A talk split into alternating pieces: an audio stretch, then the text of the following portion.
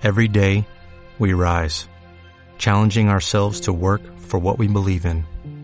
At U.S. Border Patrol, protecting our borders is more than a job, it's a calling. Agents answer the call, working together to keep our country and communities safe.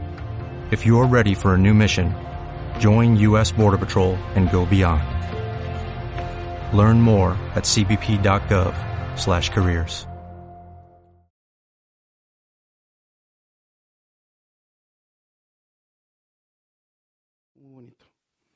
Mateo 1 del 18 al 23. Dice la palabra de Dios, y el nacimiento de Jesucristo fue así, que siendo María su madre desposada con José, antes de que se juntasen, se halló haber concebido del Espíritu Santo. Y José su marido, como era justo y no quisiese infamarla, quiso dejarla secretamente. Y pensando él en esto, he aquí el ángel del Señor le aparece en sueños, diciendo, José, hijo de David, no temas de recibir a María, tu mujer, porque lo que en ella es engendrado del Espíritu Santo es. Y para ir a un hijo y llamará su nombre Jesús, porque él salvará a su pueblo de sus pecados. Todo esto aconteció para que se cumpliese lo que fue dicho por el Señor, por el profeta que dijo, He aquí la Virgen concebirá y parirá un hijo, y llamará su nombre Emanuel, que declarado es con nosotros Dios. Tome su lugar. Me podrá, podrá preguntarse, hermano, ¿por qué estamos ya con el culto? con el culto especial, todos los cultos son especiales, todos los cultos son para nuestro Señor. Pero se preguntará por qué nos adelantamos tanto, por qué se adelantó tanto. Siempre tratamos de que los mensajes acerca del nacimiento de Cristo sean antes de la fecha. Siempre. Porque en los tiempos en que estamos, como le comentaba ahorita, es cada vez más fácil perdernos, aún como cristianos. Es, más fácil, es muy fácil perdernos en lo que el mundo le ha agregado a la Navidad. Porque siendo sinceros, la cena no es bíblica. El árbol no es bíblico. El celebrarlo no es bíblico. No es. No está la Biblia, no está claro. No, es un dictamen de, um, claro en la Biblia. Pero lo celebramos porque realmente Cristo, el, hecho de que haya nacido Cristo es algo para celebrar. Que Dios haya encarnado, haya tomado forma de hombre, siendo Dios, es algo digno de celebrar. Pero por todos esos agregados que ha hecho el mundo, que ha hecho la sociedad de la Navidad, las luces, usted yo creo que ha visto, sobre todo en Estados Unidos, cómo las casas hasta compiten por tener la casa más, con más luces, la cena. El mundo ha agregado muchas cosas a lo que realmente es Navidad. La humildad que se refleja en el nacimiento de Cristo se ha cambiado por materialismo. La humildad que se refleja en el nacimiento de Cristo se ha cambiado por materialismo. Por el quien da los regalos más caros y por las grandes cenas. ¿Qué diferencia? ¿Qué contraste de la Navidad de hoy del siglo XXI a la primera Navidad? ¿Qué diferencia? La calma y la paz en el pesebre por el alto tráfico y las tiendas abarrotadas. La, la, seriedad de un milagro tan grande como la encarnación por la borrachera de la fiesta.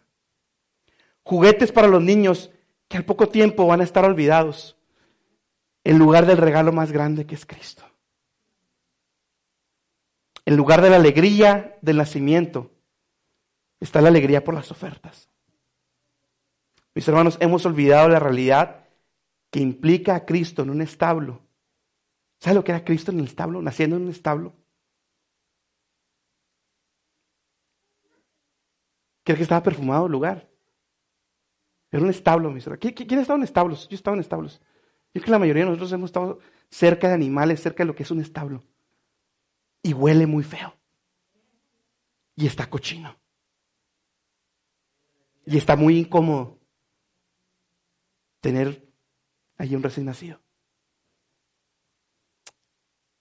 Hemos olvidado la realidad del establo, de que Cristo nació en un pesebre por la comodidad y el calor de nuestros hogares.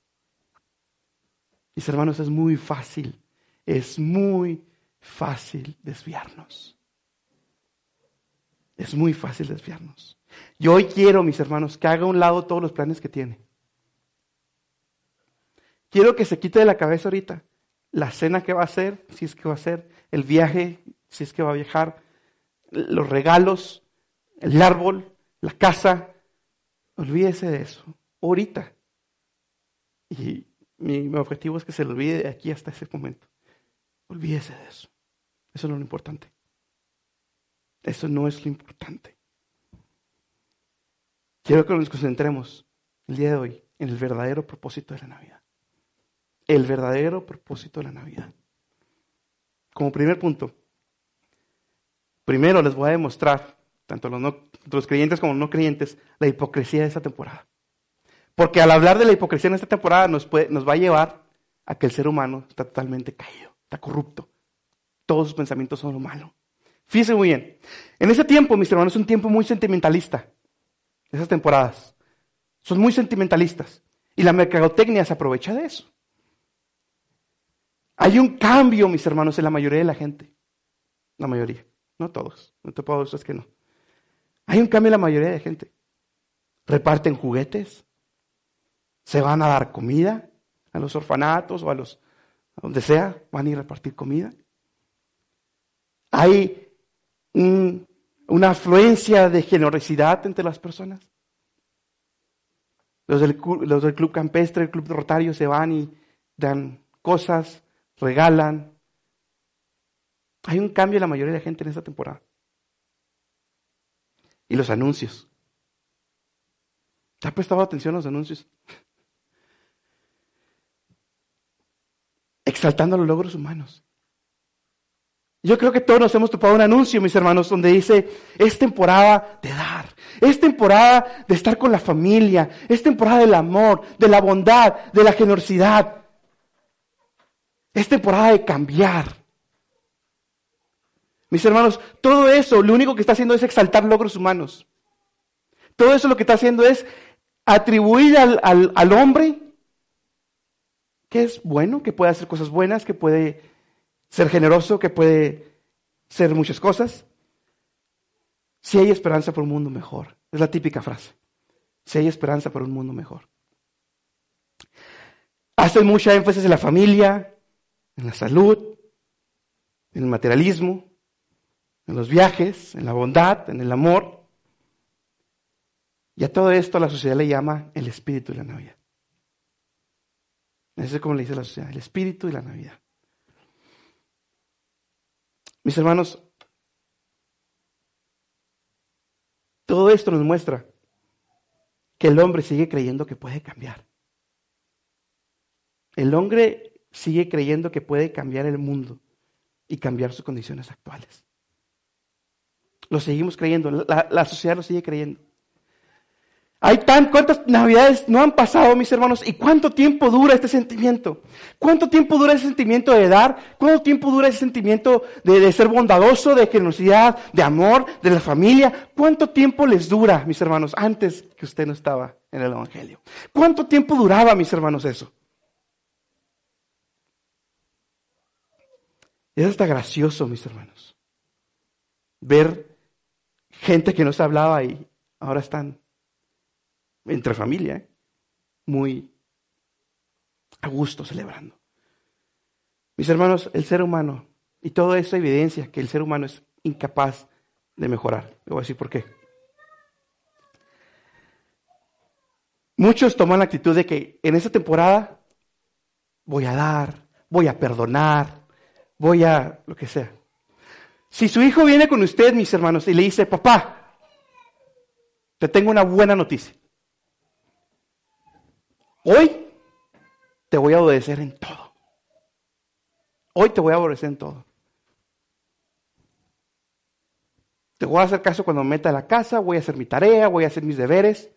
Hoy sí, papá. ¿Qué es eso, mis hermanos? Porque es lo que hace el ser humano en Navidad. Es tiempo de ser generoso, tiempo de dar, tiempo de bondad.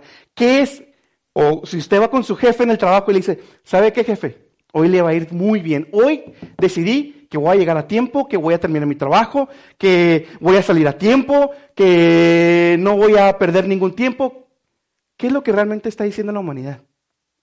Que el resto del año es todo lo contrario. Si su hijo va y le dice, hoy me voy a portar bien, hoy te voy a hacer caso en todo, hoy voy a barrer y trapear mi cuarto, hoy sí voy a hacer mi cama, realmente eso es una confesión de pecado. Porque me estás diciendo que el resto del año no haces eso. O no como deberías. Era temporada es lo que hace el ser humano. Es lo que hace. Este. En estos días voy a dar, voy a regalar, voy a perdonar, voy a tratar bien a mi vecino. Y el resto de los días no es así. No es para nada así. El ser humano, mis hermanos, es incapaz de mejorar, como le decía. ¿Cuánto tiempo se mantiene ese espíritu en la Navidad? Ha ido a las tiendas recientemente, especialmente en Estados Unidos. La gente está enojada, ¿eh? anda enojada allá afuera. O sea, en lugar de ser traer ese espíritu navideño, traen todo lo contrario. Andan enojados, andan fastidiados, la bondad se desaparece muy fácil. Mis hermanos, nuestra, nuestra felicidad es muy fácil. La, la, es muy frágil, perdón. La felicidad del hombre es muy frágil. ¿Cuánto tiempo le dura la paz entre la familia? ¿Cuánto tiempo dura ese sentimiento de bondad? ¿Cuánto tiempo dura ese sentimiento de perdón entre familiares? ¿Cuánto tiempo dura ese sentimiento de amor y paz y bondad en las casas? ¿Cuánto? ¿Cuánto, mis hermanos?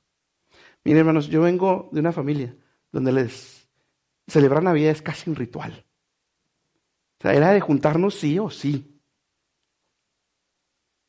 Y mis hermanos, no es más que pura hipocresía. Porque yo los oía haciendo a un niño, peleando entre ellos. Y a borrachos. El mundo ha cambiado mucho lo que realmente es Navidad. Todo eso, mis hermanos, evidencia la maldad del corazón humano. Porque aunque el hombre se esfuerce por, por hacer buenas cosas, sobre todo en ese tiempo, no le dura mucho. No le dura mucho. Y usted ve imágenes en internet de la gente peleándose por la tele, y usted ve imágenes en internet de todo lo contrario, de gente dando. Pero mis hermanos, todo eso, todo eso es decir, la sociedad está diciendo, el hombre puede cambiar el mundo y el hombre no lo puede cambiar. Decía un predicador acerca de un comercial de Coca-Cola que decía, por cada tanque que se construye, hay, se fabrican 30 mil peluches. Por cada, así, daban ejemplos. El mundo se puede cambiar, no. Porque lo que ese tanque destruye, me gustó eso que decía, porque lo que ese tanque se destruye, los cien mil peluches no lo pueden arreglar. Por cada arma fabricada hay 20 mamás dando luz. Tipo, ese tipo de cosas. Mis hermanos, la maldad del hombre es irreversible. Y por más que adornen las casas con luces, y la cena, y el árbol, y la familia, es cierto. Segunda de Pedro 2.14. Y cometen, perdón, cometen adulterio con solo mirar. Y nunca sacian su deseo por el pecado. Incitan a los inestables a pecar y están bien entrenados a la avaricia. Viven bajo la maldición de Dios. Versículo 18 y 19. Se jactan de sí mismos con, las, con, alardes tontos y sin sentido Saben cómo apelar a los deseos sexuales pervertidos para incitar a que vuelvan al pecado los que apenas se escapaban de una vida de engaño. Prometen libertad, pero ellos mismos son esclavos del pecado y de la corrupción, porque uno es esclavo de aquello que lo controla. Fíjense lo que dice. Prometen libertad, pero ellos son esclavos del pecado. Y eso es lo que se promete tanto en estas fechas. Mis hermanos, no en la sociedad somos nosotros mismos. El hombre, mis hermanos, no es alguien bueno que a veces hace cosas malas. Escuche bien, el hombre no es alguien bueno que a veces hace cosas malas. El hombre es alguien malo que a veces hace cosas buenas. Y eso es bíblico. Mateo 7:11. Mateo 7:11. Pues si vosotros, hablando Jesús, siendo malos, sabéis dar buenas dádivas a vuestros hijos, ¿cuánto más vuestro Padre que está en los cielos dará buenas cosas a los que le piden? Pues si vosotros siendo malos, sabéis decir buenas cosas, se da cuenta, el ser humano es alguien malo que a veces hace cosas buenas. Tú me podrás decir mis actos, yo me porto bien, soy no no me drogo, no me alcoholizo, no fumo, soy bueno en la escuela. Hay muchos católicos que son muy buenas personas, moralmente hablando. Hay muchos testigos de Jehová que son muy morales. Hay muchos ateos que son muy morales. Pero no se trata de eso. Ser moral no es suficiente para Dios. El problema es que el ser humano ha puesto su estándar. El ser humano pone su estándar y se olvida de Dios. El estándar no es yo no le hago mal, yo no hago nada malo, porque no daño a nadie más. Es una frase típica, pero no es así. Con tu vida estás ofendiendo a Dios constantemente. Y mis hermanos, no solo la hipocresía la que reina, también nuestro orgullo, tanto así que hemos distorsionado el motivo de la celebración. El ser humano la ha distorsionado. Primera, perdón, Romanos 1.21.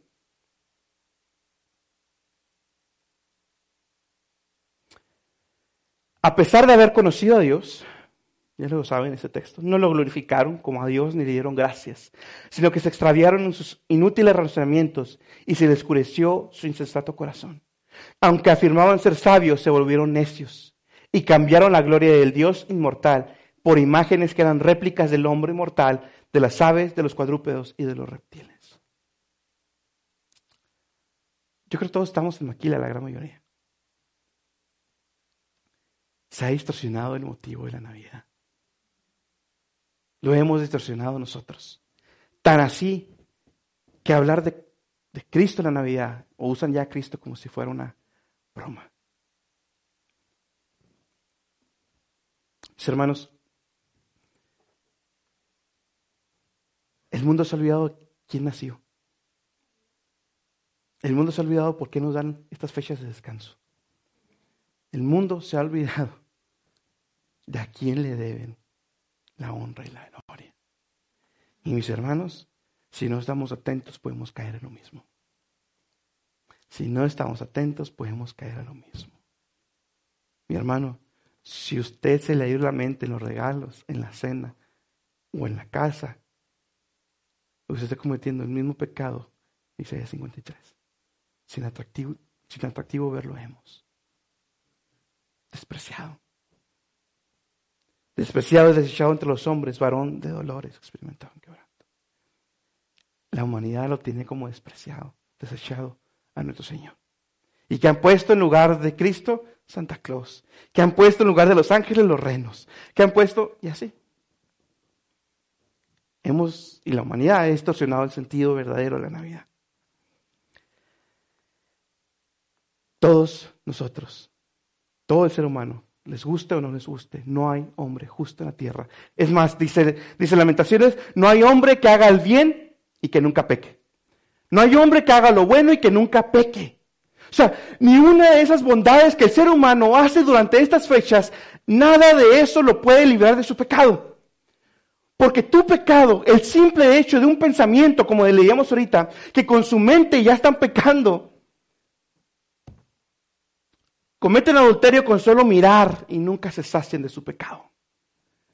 El simple hecho de pensamientos, el simple hecho de desear algo que no le agrada a Dios, eso es pecado. Y al mundo se ha olvidado que Dios es santo. Yo no conocía eso, mis hermanos. Yo no conocía eso. Y la costumbre en mi familia era arrodillarse entre nacimiento y acostar al niño y levantarlo. No sabíamos ni qué rayos estábamos haciendo.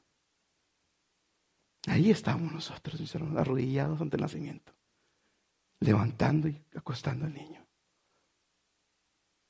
Cuando yo leí Romanos, la primera vez que leí Romanos dije, Señor, esto es lo que yo hacía.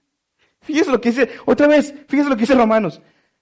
A pesar de haber conocido a Dios, no le glorificaron como Dios ni le dieron gracias, sino que se extraviaron en sus inútiles razonamientos, 22, aunque afirmaban sabios, 23, y cambiaron la gloria de Dios inmortal por imágenes que eran réplicas del hombre mortal. Cambiaron la gloria de Dios por imágenes que eran réplicas del hombre mortal. ¿Qué hemos hecho? A esta gran milagro. Eso es lo que hemos hecho y eso es donde ustedes y yo estábamos arrodillados antes. Mis hermanos, no nos dejemos contaminar por las cosas que ofrece este mundo en estos momentos, en la temporada. No se deje contaminar, no se deje ir, irse por el consumismo y tantas cosas que hay. Este tiempo nos muestra que el ser humano es corrupto y es malo. El corazón del ser humano está podrido. Dice Isaías, podrida llaga desde la mollera hasta la planta de los pies. Dios es santo. Ahora me podrá decir, bueno, ¿y, ¿y, qué pasa?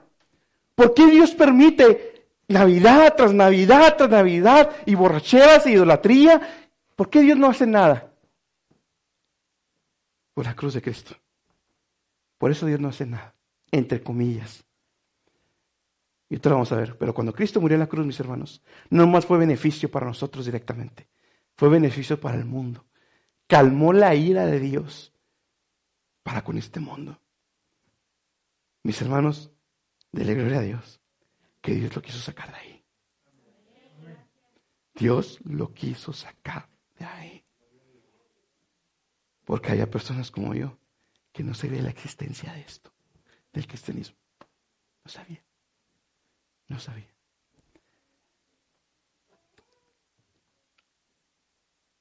Lucas, capítulo 2, versículo 11. Hemos visto, mis hermanos, que al ser humano le urge un Salvador. Le urge un Salvador porque es pecador, porque hemos pecado.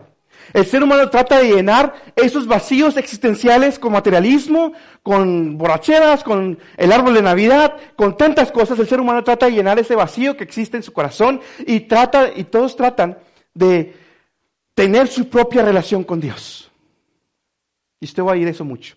Yo tengo mi propia relación con Dios. No, eso, eso no, eso no existe. Eso no es bíblico. Platicaba hoy con, ayer, con mi jefe. Y el jefe jefe, el CEO. Y platicábamos en la cena de Navidad.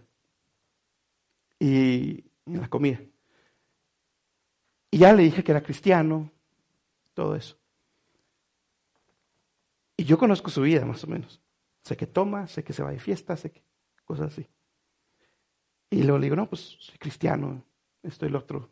Son muy parecidos a los bautistas, porque sus, papás eran presbiterianos, cristianos también.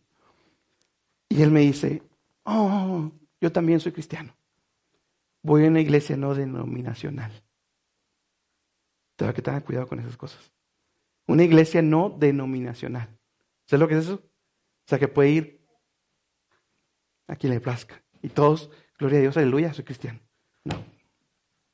No, el ser humano es pecador y solamente hay un medio en que puedes obtener el perdón de tus pecados. Solamente hay un medio que puedes limpiarte. Dice el, Salmo, dice el Salmo, no recuerdo el número, pero que nos sacó de lodos en agosto, mis hermanos. Nos sacó de lodos en agosto. ¿Sabe qué quiere decir? Que estábamos llenos de la podredumbre del pecado completamente. Completamente, mis hermanos. No es que por las cosas buenas que hacía estaba medio limpio. No es que porque levantaba y acostaba al niño estaba medio limpio. No, mis hermanos, todos nosotros estamos, estábamos muertos en nuestros pecados. Y estás lejos de Cristo, estás muerto en tus pecados. Por más buenas obras que haga, dice Dios, no hay justo ni aun uno. Y aquel que diga que no tiene pecado es mentiroso, dice Santiago. Es mentiroso. De manera que tanto tú como yo merecemos una sola cosa, el infierno. Y el castigo de Dios sobre nosotros. Y es justo. ¿Es justo que Dios nos hubiera castigado? Es más, si no fuera por la gracia de Dios, decía Jonathan Edwards, si no fuera por la gracia de Dios, y Dios ahorita abriera las puertas del infierno, caerías tan fácil al infierno como una piedra tirada desde la altura. ¿Sabes lo que te está jalando para abajo? No es Dios. No es Dios. Es el peso de tu pecado. Aunque vengas a la iglesia, aunque cantes, aunque digas y hagas. Y quiero decirles algo. Aunque muchos sean cristianos, y, si viven de una manera peor que el mundo allá afuera, se van a ir derechito al infierno. Dios no se anda con juegos. Dios no se anda con juegos. Aunque muchos puedan decir en estos días, gloria a Dios, aleluya, Cristo nació. No es cierto. Si tu corazón no ha sido renovado, si Cristo no ha venido y es tu Salvador, entonces podrán decir gloria a Dios, aleluya, pero no son. Y eso quiero dejarlo muy claro, porque no todos los que se dicen cristianos van a abrir los ojos allá. No todos. No todos. No todos. Es necesario un Salvador. Lucas 2.11. Lucas 2.11. Que os ha nacido, está hablando los, los, ángeles, se le presentan los pastores.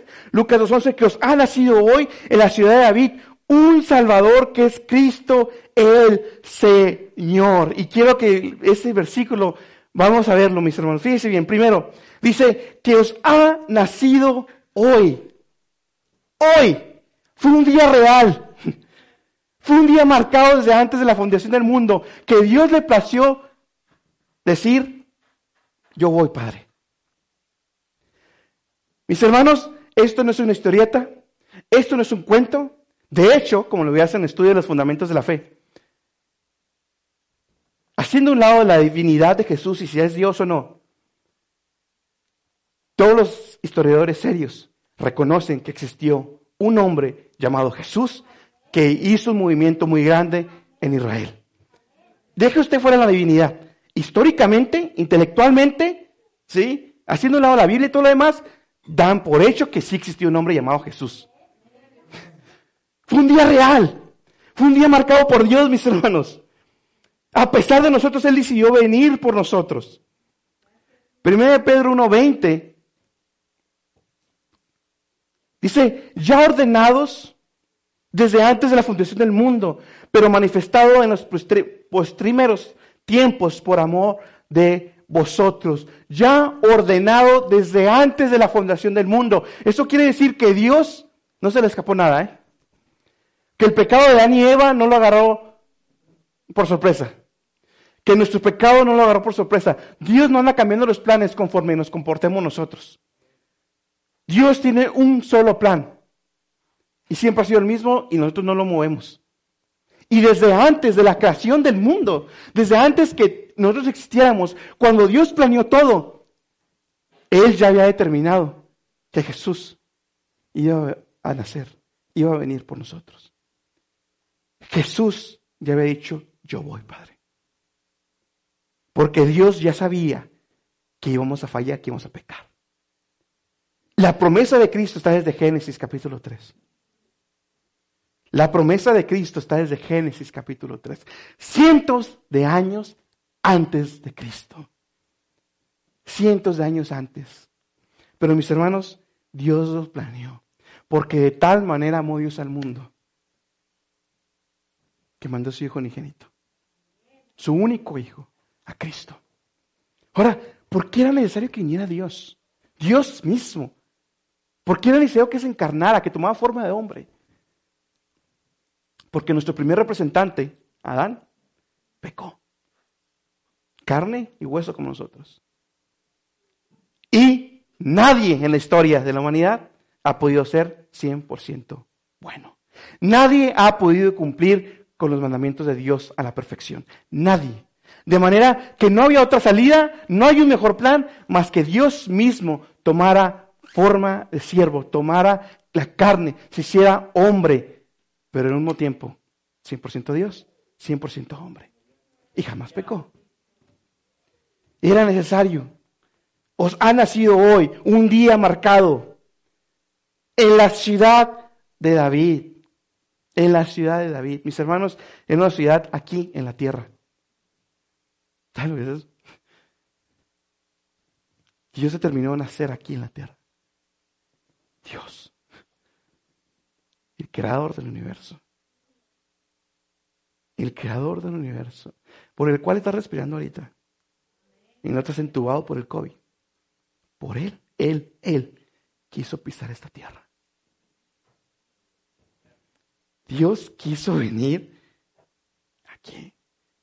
Filipenses 2, el 6 a 7, ya se lo sabe. El cual, siendo en forma de Dios, esto es lo mismo que Juan dice en, su Evangelio, en capítulo 1, en el principio era el verbo y el verbo era con Dios y el verbo era Dios y este era el principio con Dios. El verbo, ¿cuál es el verbo? Aquel que se encarnó y habitó entre nosotros. A eso se refiere Pablo aquí siendo en forma de Dios, no estimó ser igual a Dios como cosa que aferrarse, sino que se despojó a sí mismo tomando forma de siervo, hecho semejante a los hombres. Dios se humilló a sí mismo y tomó forma de carne. Carne y hueso como nosotros. Mis hermanos, sí, fue ayer, ayer Ayer me tocó en la maquila ayudar a servir los platos a, los operadores. Y no nomás a mí, sino me tocó a otras personas también, administrativos. ¿Y sabe qué pude ver? Orgullo. Orgullo. Por servirle un plato a un operador. Y eso me trató conmigo, no creo. Por si te sube, ingenierito. Y no, le doy gloria a Dios, que realmente. Le doy gracias a Dios que, haga ese tipo de cosas. Para que no se me suban nunca. Y créame que trato de ser muy servicial y ahí andaba preguntando, ni tal algo, ni tal. Pero hubo otros que yo los veía tan enojados. Les costaba dejar el plato ahí. ¿Sabes lo que es que Dios? Dios en esa tierra. Por mí, por usted, por el mundo. Yo no puedo entender. Que Dios haya, que no haya tenido, como dice, que, que no estimó el ser igual a Dios. Esas personas que le batallaban para servir platos estaban estimando ser administrativos. Están estimando ser el ingeniero. No, Dios era Dios. Dios sí tiene que presumir. Nosotros no. Y Dios quiso literalmente venir en esta tierra. Nacer aquí en la tierra. Y, lo que más me, me, me vuela la mente, por decirlo de una manera, si ve la señal que le dan a los pastores. ¿Cuál es la señal que le dan los ángeles a los pastores? Y esto será por señal, hallaréis al niño envuelto en pañales, echado en un pesebre. La palabra de Dios repite tres veces la palabra pesebre. No es casualidad. Dios le está dando énfasis a que estaba en un pesebre.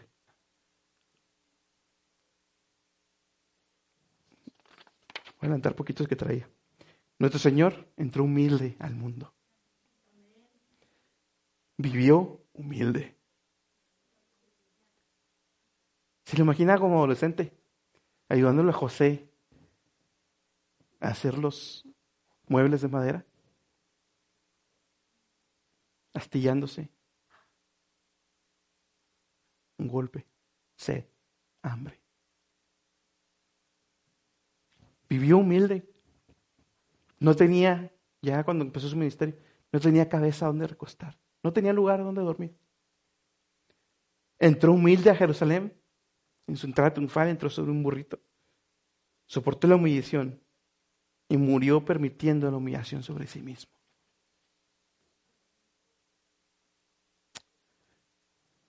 Os ha nacido hoy en la ciudad de David el Mesías, el Cristo, el Dios. Literalmente. Versículo, bueno, ahí mismo. Un Salvador que es Cristo el Señor os ha nacido hoy. Dios determinó un día y ese día ha llegado en la ciudad de David, como lo fue profetizado por Zacarías, si no me equivoco, que iba a nacer en Belén, de donde David era un Salvador, el Mesías que estaban esperando, Cristo, que significa Mesías, el Señor, con S mayúscula. Dios mismo, mis hermanos, vino a salvar a su pueblo. Este es el regalo que realmente necesitas en Navidad. Todos los regalos que puedas obtener, el iPhone nuevo, el PlayStation, lo que quieras, son regalos que te van a dejar insatisfecho. Son cosas que jamás van a llenar el vacío de tu corazón. Podrás tener la casa, podrás tener la economía, podrás tener los carros, pero nada de eso te va a llenar. Mis hermanos, tengo familiares, de verdad, que tienen mucho dinero en el sur. Mucho dinero, pero de verdad. Y su matrimonio se está cayendo. No que el dinero da la felicidad, no es cierto. Lo leí ayer, el dinero sí da la felicidad, no es cierto. No es cierto. Ni el conocimiento de la felicidad, ni ser ingeniero da la felicidad, ni tener los mejores estudios de la felicidad. Todos los regalos que te puedan dar. No nomás en Navidad, sí. Todos los logros que puedas obtener no te van a satisfacer como el regalo que Dios ha mandado a este mundo. A Cristo como Salvador y Señor. Salvador. El ser humano grita desesperadamente por un Salvador. La humanidad grita desesperadamente por esa reconciliación con Dios. Todas las culturas, desde los comienzos de la humanidad, los mayas, los egipcios, los asirios, todas las civilizaciones que han existido. ¿Qué es lo que tratan de hacer? Agradar a Dios. A un Dios, a sus dioses. De diferentes maneras, de diferentes formas. ¿Por qué? Porque todo el ser humano tiene ese vacío que trata de llenar desesperadamente. Hoy en día ya no adoramos al sol, ya no adoramos a Zeus, ya no adoramos a Quetzalcoatl. Se levantó un mejor ídolo que todos esos. Yo. El yo se levantó. El yo. Mis deleites, mis deseos, mi dinero, mi cuerpo, mis derechos, mi, mi, mi, mi, mi, mi. Todo eso, todo eso nomás es un grito desesperado del hombre por un Salvador. Mis hermanos, aún y cuando yo no sabía que no tenía paz, porque fíjense muy bien, ¿eh? como lo decía en la aplicación pasada, todo el pecado y el dinero y la economía sí da cierta felicidad, pero es temporal, es falsa. Y yo no sabía que esa felicidad que me daba mi conocimiento y mi ingeniería, lo que quiera, yo no sabía que, que esa paz que tenía o esa felicidad era temporal y que no era cierta hasta que llegó el Evangelio. Pero mi manera de vivir está gritando constantemente, necesito un Salvador, necesito ser libre de mi pecado. Porque déjame decirte algo, todo el ser humano es esclavo de algo. O del pecado o de Cristo. No hay más, no más esas dos. O eres esclavo del pecado o de Cristo. No hay más. Es por eso, mis hermanos, amigos, que necesitamos un Salvador y Dios mandó a ese Salvador a tomar nuestro lugar. Cristo vino a tomar nuestro lugar. Porque al momento que tú pecas, pensamientos, cosas, ah, que puedes hacer, adulterios, borracheras, drogas, lo que quieras, al momento que tú pecas, ya eres deudor delante de Dios. Y mis hermanos, usted y yo éramos deudores delante de Dios. Cada vez que se en la iglesia católica, cada vez que iba con los testigos de Jehová, cada vez que era ateo, cada vez que se emborrachaba, mi hermano, usted acumulaba su deuda y deuda y deuda y deuda delante de Dios. Delante de Dios. Por eso el ser humano vive constantemente con ese peso del pecado sobre sus hombros. Y constantemente lo está aplastando y lo está aplastando y lo está aplastando y lo está aplastando. Por eso no hay felicidad. Por eso hay tantos jóvenes que se suicidan. Por eso hay personas que teniendo todo se suicidan. Por eso hay tanta maldad en el hombre. No se trata de un tiempo de hacer acciones buenas, no. El ser humano es incapaz de mantener esas acciones buenas. Y es lo que dije, el ser humano es incapaz de mantener esas acciones buenas. Es incapaz.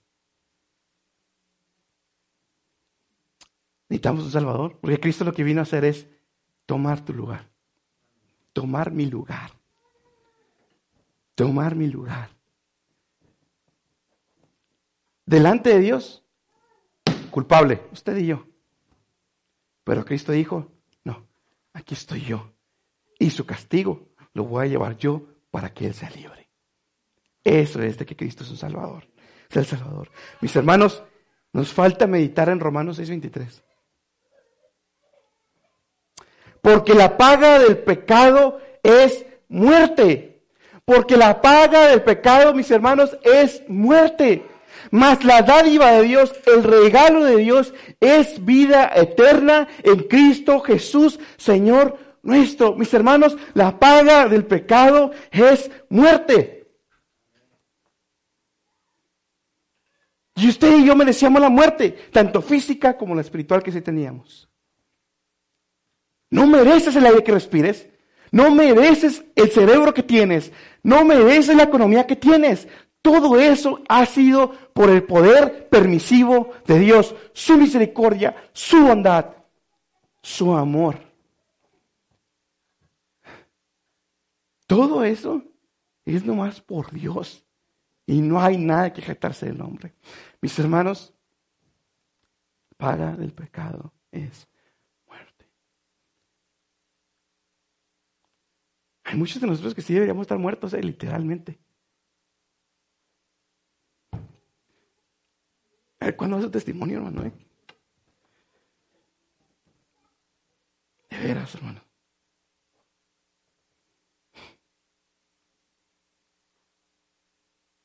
Cuando Dios me rescató, apenas estaba empezando con el alcohol. Pero ya estaba. A mis 20, 20 años, 18. ¿Dónde estaría usted, mi hermano? ¿dónde estaríamos? Amigo mío que todavía no tienes a Cristo. ¿Qué estás haciendo? Se le dice a alguien que fue salvo a los 20 años. En el pico del comienzo de mi juventud y poder y hacer lo que quiera. ¿Por qué estoy aquí? ¿Por qué predico de Cristo? ¿Por qué? Fíjense que escuchaba a un, pastor dando testimonio de otra persona, de un joven en la universidad. Este joven era muy desenfrenado, ¿sí? Como muchos de nosotros. Este joven hizo algo que no me tocó hacer como él lo estaba haciendo, pero sí lo hice en predicar el Evangelio en la universidad. Pero después de que fue salvo, estaba repartiendo tratados en la universidad. En la universidad. Y sus amigos con los que se juntaba, pues muchos estaban riendo de él. ¿Qué trae? ¿Qué le pasó a Juanito? ¿Qué le pasó? ¿Está hablando de Cristo? ¿Está repartiendo, está con los aleluyas? Pero si este era el que se iba a tomar con nosotros de antro, el que se metía la droga junto con nosotros. ¿Qué le pasó? ¿Qué le está pasando? Y fueron sus amigos con él y le dijeron, ¿pero qué estás haciendo? ¿Qué estás haciendo? ¿Qué no ves que están riendo de ti? ¿Qué no ves lo que estás haciendo? Y este joven le dijo, ¿qué puedo hacer? Cristo murió por mí. ¿Qué puedo hacer? Eso es lo que decían los apóstoles. No voy a dejar de hablar ni de predicar lo que mis ojos han visto y hemos oído. Muchos me llegaron a mí y estoy seguro que ustedes también. Hermano, ¿qué te pasó? ¿Qué pasó contigo? ¿Cristo?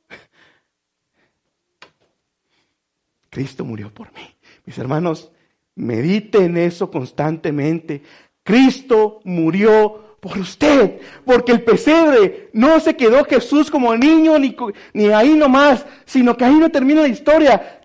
Cristo naciendo como bebé en el pesebre en Belén, en esa noche, en ese establo, es el comienzo de nuestra salvación. Es nomás el primer punto de nuestra salvación. Porque Cristo no se iba a quedar en el pesebre nomás, sino que iba a morir en la cruz. Iba a ir a la cruz a derramar su sangre por nosotros y morir ahí, llevando mi castigo sobre él, mi alcoholismo sobre él, mi idolatría sobre él, sus pecados sobre él. Cristo vino para morir. Cristo vino, nació para morir. Su objetivo desde siempre fue morir. El regalo de los magos, entre ellos estaba el incienso, la mirra. La mirra. Y creo que era ese. ¿Sabe por qué eso? Para los muertos. Para embalsamar al muerto. Cristo nació con un solo objetivo. Llevar salvar a su pueblo de sus pecados. Salvar a su pueblo de sus pecados. Mis hermanos, tus problemas no se van a resolver cuando tengas una familia estable, una economía estable, o buena salud, o una buena casa, o un buen celular. El sentido de vacía y culpa seguirán siendo presentes. Aunque tapes tus oídos, el peso del pecado te hundirá más y más. Lo que realmente necesitas es que si es que así como Cristo entró al mundo lleno de tinieblas, así entre Él a tu corazón y la luz desaparezca de las tinieblas de tu corazón. Eso es lo que necesitas. Que Cristo, Él entre a las tinieblas de tu corazón y la luz de Cristo resplandezca. Y, no se trata de ábrele tu corazón a Dios. No, eso, es, eso es blasfemia. Decide eso. Ábrele tu corazón a Cristo. No. El ser humano no quiere ni puede abrir el corazón a Dios. O usted quería a Cristo. Usted quería hacer aleluya. O usted quería... No. No. Cristo es, Mateo, ven y sígueme. Y ya, se acabó. se acabó. Este es el Cristo de la Biblia. Hay que rogarle. Ha nacido hoy en la ciudad de un Salvador, Cristo, el Señor, el Señor, con S mayúscula. Él es Señor. No es que está tocando a tu puerta de tu corazón y ándale, ábrele porque se va a ir y está triste. No. Dios no te necesita. Cristo no te necesita ni me necesita a mí. Como le, hizo, como le dijo Cristo a los fariseos. Cristo fue Cristo. Dios puede levantar de las piedras, hijos de Abraham. Dios me necesita a mí, no, no me necesita a mí.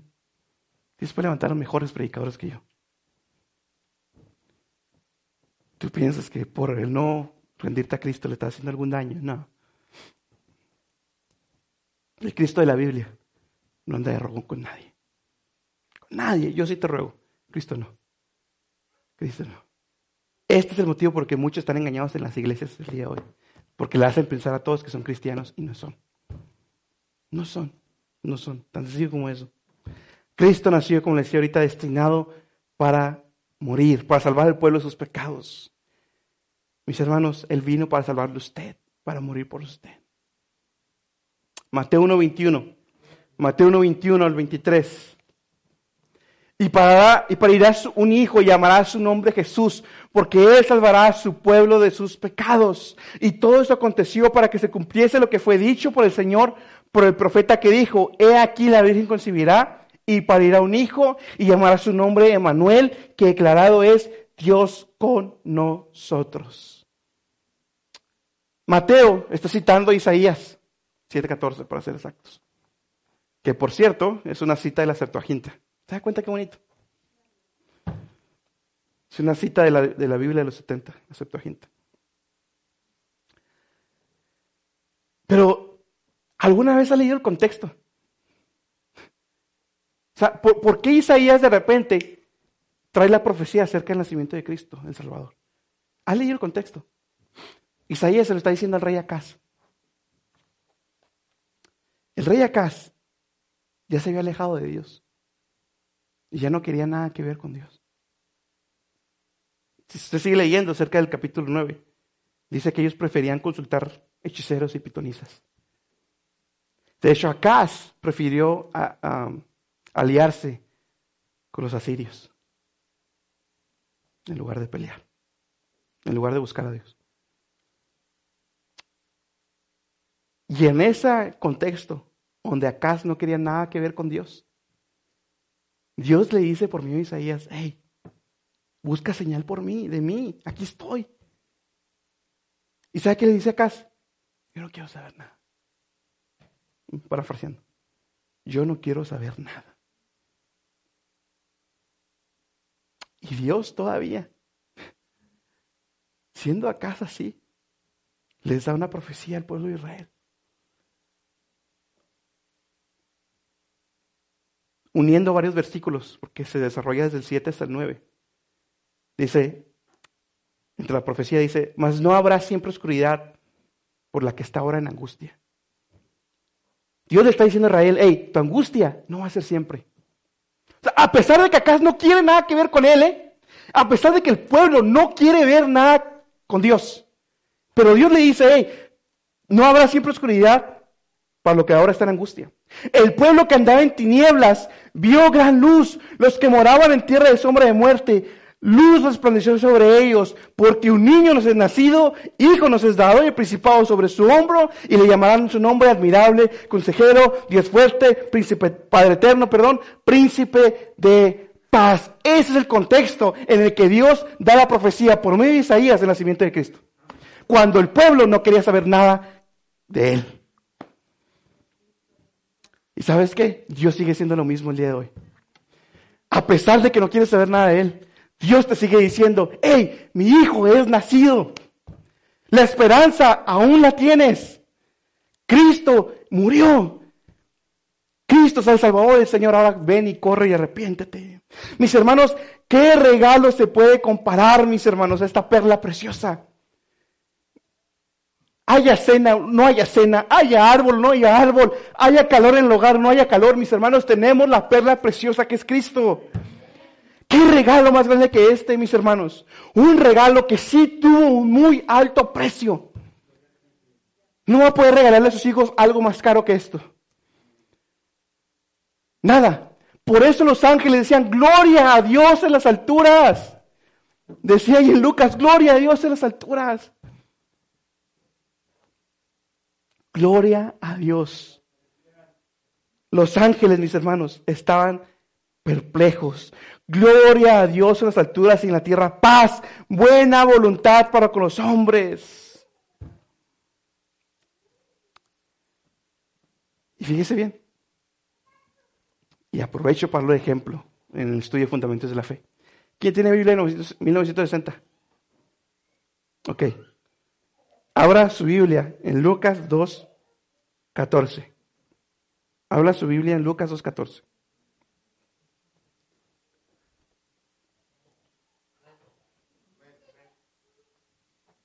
¿Cómo dice?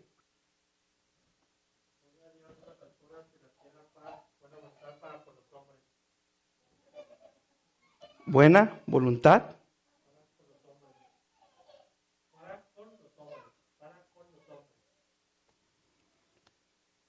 Hay una versión, entonces me pasó, no sé cuál sea. Hay una versión que dice, gloria a Dios en las alturas y en la tierra paz para con los hombres de buena voluntad. Hay una versión que dice así. ¿Seguro que no es esa? Hay una versión que dice, dice bien, entre versiones hay una que dice, y buena, perdón, y buena voluntad, y la tierra paz para los hombres de buena voluntad. ¿Qué es lo que está mal ahí? Que no hay hombres de buena voluntad. Que no hay hombres de buena voluntad. No existen. No existen. Lo correcto es, como lo dice aquí, gloria en las alturas y la tierra paz, buena voluntad para con los hombres. Por último punto, quiero hablar de Manuel. Dios con nosotros. No tanto en la encarnación, eso ya lo veremos después, si así lo permite. No en la encarnación, sino en el hecho de Dios con nosotros, hermano. No, pero, con nosotros. ¿Sabe cuál es la traducción correcta ahí? Fíjese bien. Ahí realmente debería decir paz para con los hombres en quienes reposa el favor soberano de Dios. Literalmente, eso es lo que dice. Los ángeles están diciendo gloria a Dios en las alturas y paz para con los hombres en quienes reposa el favor soberano de Dios. Yo le quiero preguntar, ¿quiénes son esos hombres en los que reposa el favor de Dios y la buena voluntad de Él? Sus hijos, su pueblo escogido. De manera que lo que los ángeles estaban cantando era para el pueblo escogido de Dios desde antes también de la fundación del mundo, mis hermanos. Si alguien debe estar gozoso somos nosotros. Mis hermanos, llamarás su nombre Jesús porque Él salvará a su pueblo, no al mundo, a su pueblo de sus pecados. Mis hermanos, Dios con nosotros nos debe dar una convicción que vaya más allá del entendimiento humano. Dios con nosotros fue por lo que los apóstoles murieron como mártires. Dios con nosotros fue lo que mantuvo a todos los mártires en la hoguera quemándose vivos. El Dios con nosotros. Dios con nosotros, mis hermanos, es Dios con su pueblo para llevarlo a santificación. Es que Dios está de la mano de nosotros para hacernos cada vez más a la imagen de Cristo. Dios con nosotros, mis hermanos, es que Él cuida de nosotros. Salmo 46, del 1 al 3 y luego el 7. Dios es nuestro amparo y fortaleza y nuestro pronto auxilio en las tribulaciones. Por tanto, no temeremos aunque la tierra sea removida, aunque se traspasen los montes al corazón de la mar y bramaran, turbase sus aguas, temblarán los montes a causa de su braveza. Fíjense cómo dice el versículo 7. Jehová de los ejércitos es con nosotros. Nuestro refugio es el Dios de Jacob. Siempre ha sido el plan de Dios estar con su pueblo, con nosotros, mis hermanos. Dios con nosotros, en nosotros, para llevarnos a la gloria, donde le veremos cara a cara. Que nos apartará del amor de Cristo. Jesús vino, y sí, vino a salvar a su pueblo, a su pueblo escogido de sus pecados. Pero también Jesús vino a darle refrigerio a esta humanidad. Fíjese bien. Antes de Cristo, había muchos rituales paganos, rituales donde la gente era sacrificada y moría. Después de Cristo, los valores cristianos, entre ellos que el ser humano es creado la imagen y semejanza de Dios, empezaron a darle más valor a la humanidad en general. ¿Sí?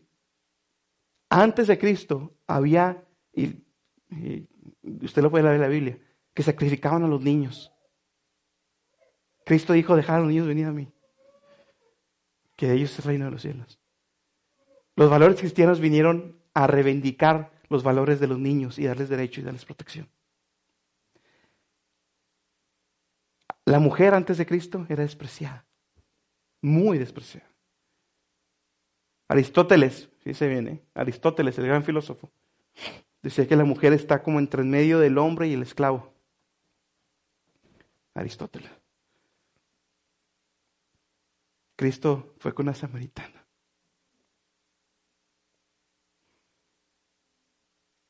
Y a la adúltera no tiró piedra sobre ella. Y las mujeres empezaron a agarrar valor que debe de ser por el movimiento cristiano. La educación antes era para pura gente privilegiada. Si usted estudia las grandes universidades de Estados Unidos, Prince, um, Yale, todas esas fueron, sus fundamentos fueron cristianos. Todas las grandes universidades de Estados Unidos, Oxford creo que también, todas ellas fueron iniciadas por cristianos. Se desviaron, pero todas ellas fueron iniciadas por el movimiento cristiano. Y el, y el, objetivo de todas esas universidades, Yale, todas esas, era formar ministros para el Evangelio. Después se expandió a que fuera educación para todo el mundo. Si no fuera por el movimiento cristiano, solamente la gente privilegiada seguiría teniendo la educación. Cristo, el nacimiento de Cristo tuvo un gran impacto tanto a nosotros como a su pueblo escogido, como al mundo en general. Muchos de los valores que tenemos hoy en día se los debemos a Cristo, al movimiento cristiano. Conclusión. Filipenses, capítulo 2. Mis hermanos, esto es Navidad. Y que no se le olvide lo que dice Filipenses.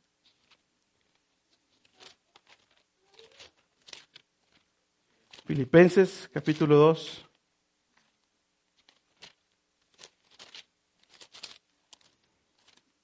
No encuentro. Filipenses capítulo 2, versículos 6 al 11. Esto es Navidad. De esto se trata Navidad. El cual, siendo en forma de Dios, no tuvo por usurpación ser igual a Dios sin embargo, se anonadó o se despojó, como sea, es igual, a sí mismo, tomando forma de siervo, hecho semejante a los hombres. Y hallado en la condición como hombre, se humilló a sí mismo, hecho obediente hasta la muerte y muerte de cruz. Por lo cual Dios también ensalzó lo sumo y dio un nombre que es sobre todo nombre, para que en el nombre de Jesús se doble toda rodilla de los que están en el cielo y en la tierra y de los que debajo de la tierra y toda lengua confiese que Jesucristo es el Señor a la gloria de Dios Padre. Eso es Navidad. Eso es Navidad. Que Dios vino a este mundo para salvar a su pueblo que estaba perdido. ¿Qué esperas para acercarte a Cristo? De una manera figurativa, ¿eh? pero el pesebre sigue abierto. Los pastorcillos, los magos, los ángeles estaban ahí delante del Dios hombre. ¿Qué esperas para venir a Cristo? No sé. Tal vez hoy es el día en que Cristo resplandezca en las tinieblas de tu corazón. Si no sientes nada, porque yo no sentía nada, ¿eh? Yo cuando recién venía a la iglesia yo no sentía nada. Pero sí sabía dos cosas. Número uno, que estaba mal, que era pecador. Y número dos, que no sentía nada. ¿Y sabe cómo le pedí a Dios? Señor, yo sé que estoy mal, pero no siento nada. Yo sé que tengo el vacío, pero no quiero correr a ti. No me atrae. Ayúdame a sentir ayúdame a correr a ti. Y ya son ocho años.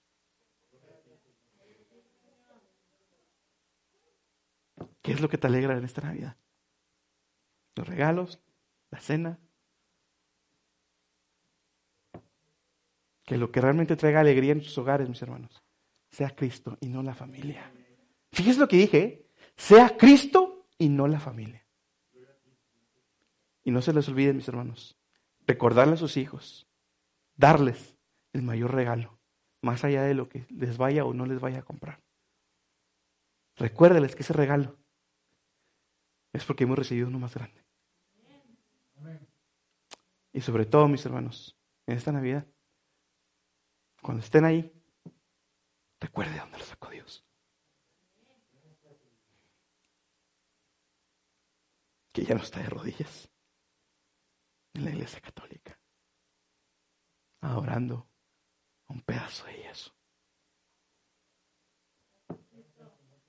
Y que la luz que vino de las tinieblas, de de las tinieblas, sea la misma luz que anunciamos al mundo que está en oscuridad ahorita. Y en lugar de decir felices fiestas, digamos feliz nacimiento de Cristo.